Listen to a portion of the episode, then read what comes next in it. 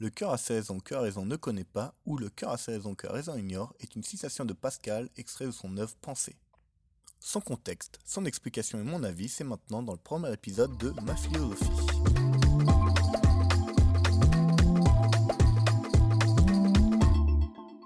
Si vous ne connaissez pas Pascal, c'est un grand mathématicien et physicien français du XVIIe siècle. Quand il était jeune, il a créé de grandes théories sur la mécanique des fluides et il invente plus tard la toute première machine à calculer il peut être aussi considéré comme le père des probabilités. Bon, tout ça pour en venir au fait que Pascal est une personne très rationnelle, ce qui aura une grande importance pour la suite de sa vie et de ce podcast bien sûr. Maintenant parlons un peu de sa vie religieuse. Pascal était catholique depuis le début de sa vie, mais c'est suite à une expérience mystique, comme il la nomme, que sa foi augmente énormément. Je ne vais pas rentrer dans les détails de cette expérience mystique, mais ce qu'il faut savoir, c'est que ça l'a marqué à vie et que sa croyance en Dieu n'a fait qu'augmenter depuis ce jour. Suite à ça, il écrit deux ouvrages philosophiques du nom de Les Provinciales et de Pensée, et c'est dans ce dernier que l'on a extrait la citation Le cœur a ses raisons que la raison ne connaît pas. Pensée est un écrit dans lequel Pascal parle essentiellement de religion. Le but de cet ouvrage, c'est d'être porte-étendard du catholicisme. Mais malgré la grande qualité de ces deux ouvrages philosophiques, ils n'ont été publiés qu'après sa mort. Ce que j'essaie de faire comprendre, c'est que malgré sa grande rationalité due à son travail de scientifique, c'est aussi un grand croyant. Donc Pascal a toujours vécu avec cette dualité. On va maintenant essayer de comprendre cette citation ensemble. Alors tout d'abord, on va définir les mots utilisés. Le tout premier mot qu'il utilise, c'est le cœur. C'est en fait l'allégorie de ce qui crée les émotions, les sentiments de l'homme. Donc en fait, c'est ce qui crée les objets irrationnels. Quelque chose de rationnel, contrairement à quelque chose d'irrationnel, c'est quelque chose qui est conforme à la raison. Ça tombe bien parce que Pascal utilise aussi la notion de raison dans cette citation. Et donc, qu'est-ce que la raison, vous allez me dire? C'est en fait la faculté du cerveau humain, en opposition avec le cœur bien sûr, d'effectuer des choses avec intelligence et sans prendre en compte ses sentiments ou ses émotions.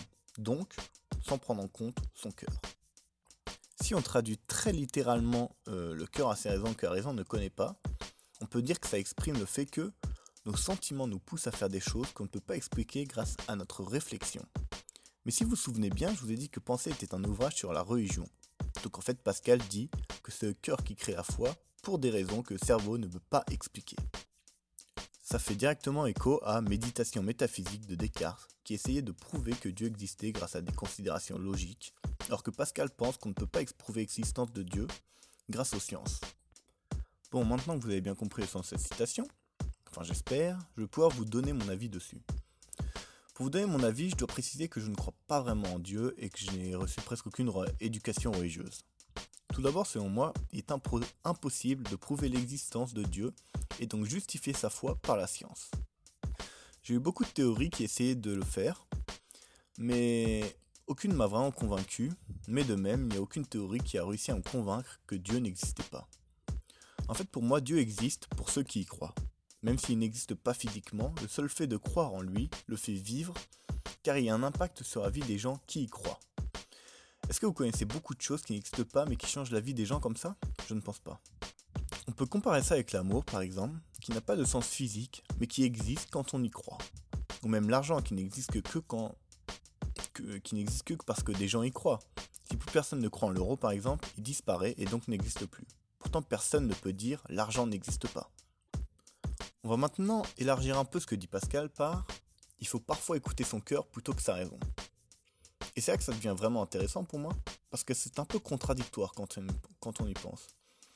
Toute éducation qu'on a reçue par nos parents, et surtout par l'école, nous pousse à faire le contraire. On nous dit ne fais pas n'importe quoi, agis en réfléchissant un peu. Mais selon moi, on surcote un peu notre cerveau quand on dit ça. Et pourquoi vous allez me dire parce que notre cerveau ne peut pas prendre en compte toutes les variables de notre monde, contrairement à notre cœur qu'il peut. Parce que quand on parle de notre cœur, on parle en fait de notre inconscient. Notre inconscient se souvient de millions de choses que notre cerveau n'a pas en mémoire. Donc, est en fait plus performant pour prendre des décisions. Pour ça que régulièrement, on a le sentiment que la décision qu'on prend est la meilleure, même si rationnellement, ce n'est pas vraiment la meilleure. On appelle aussi ça l'instinct. Je vais prendre l'exemple d'un choix rationnel selon moi, ne conduit pas à de bonnes conséquences. C'est le fait de toujours penser à son avenir. On pourrait se dire que si on ne pense pas à son avenir, on n'aura pas exactement ce qu'on veut plus tard, et donc qu'on sera malheureux. Mais le risque, c'est de ne pas profiter de son présent, donc être malheureux dans son présent. Et puis bien sûr, on n'a jamais fini de préparer son avenir, donc on profitera jamais de son présent, donc on sera jamais heureux.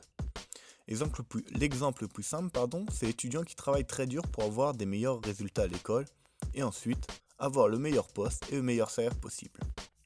Donc déjà, il sera soumis à un stress constant durant toutes ses études et il n'aura même pas le temps de profiter pleinement de sa vie.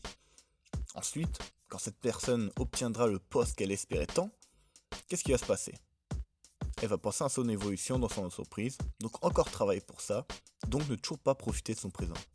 Et puis bien sûr, quand elle aura atteint son objectif d'évolution, qu'est-ce qui va se passer? Elle va économiser pour plus tard, pour encore penser à son avenir, donc ne va toujours pas profiter de son présent, sera donc encore malheureuse. Et puis enfin, elle aura la paix seulement durant sa retraite, donc quand toutes les plus belles années de sa vie seront derrière elle.